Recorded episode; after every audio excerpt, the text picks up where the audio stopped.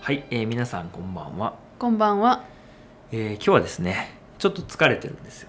あら、はいあのーまあ睡眠不足でね疲れてるんですうん。っていうのも最近ちょっと気になった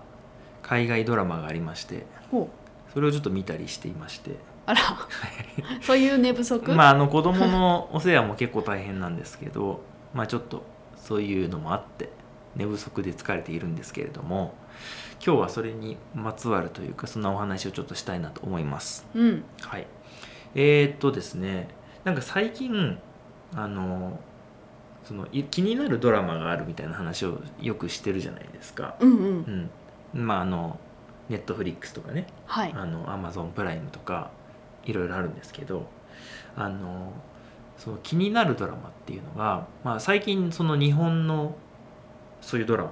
が海外の人にもよく見られてるよみたいな話をしてたじゃないですか。うん。うん、で僕はですね、まあ、これ本当に正直に言ってしまうと日本のドラマね全然興味ないんですよ。あのまあ興味ないっていうか、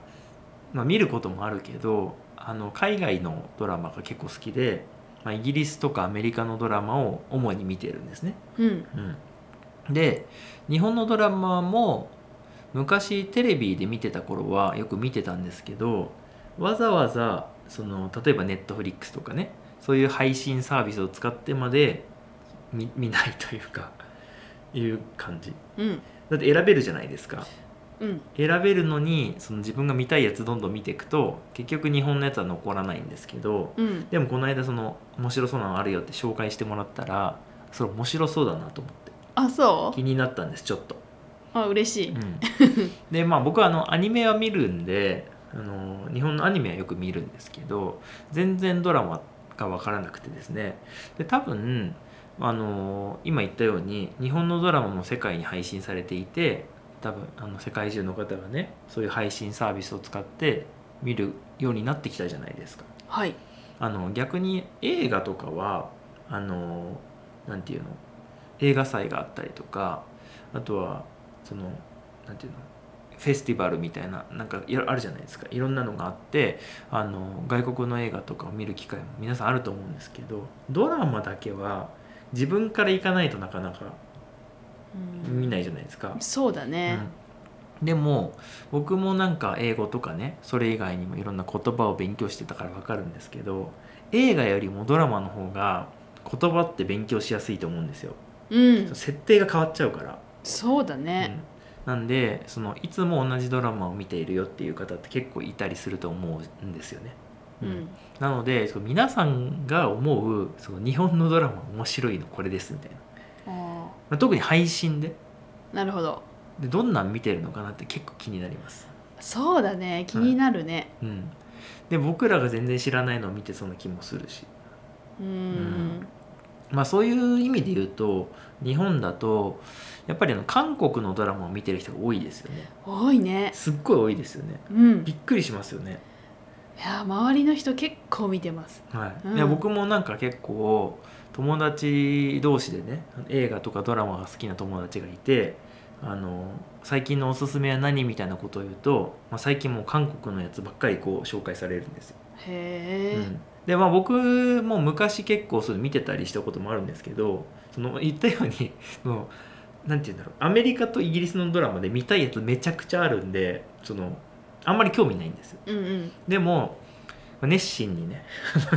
教えてくれる友達がいるんで、まあ、見たいなと思いながらも、まあ、なかなか時間がなくてね見れないってこともあるんですけど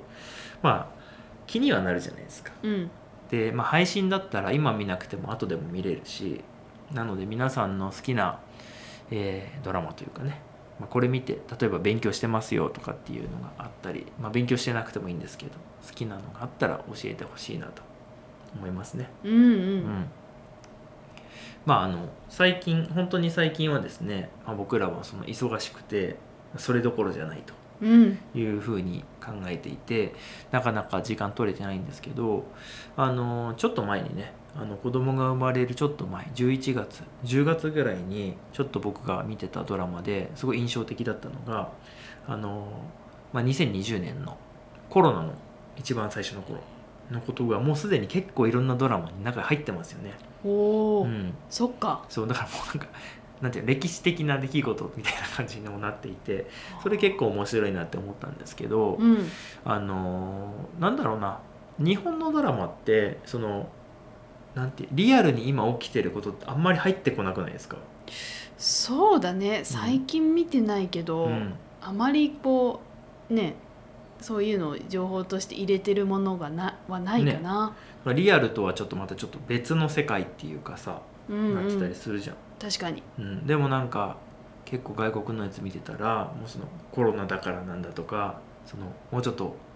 なんていうの後になってきたらもうそろそろマスクとかいらないんだってとかなんかそういう話になってたりしてなんかこうリアルとつながってるなあみたいなへえちょっとそれはあの面白いなって思ったのと同時に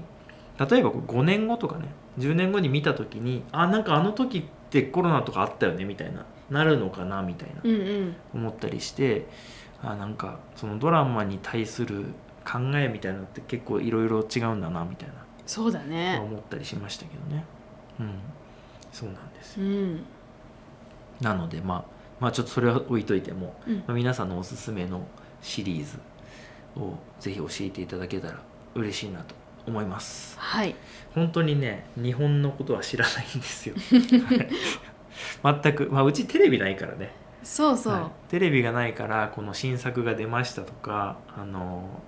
新しい映画がね公開されますっていうのが全然あの入ってこないうんというところなんですけど、うん、まあぜひね教えていただけたら嬉しいなと思いますはいということで今日もありがとうございましたありがとうございましたではでは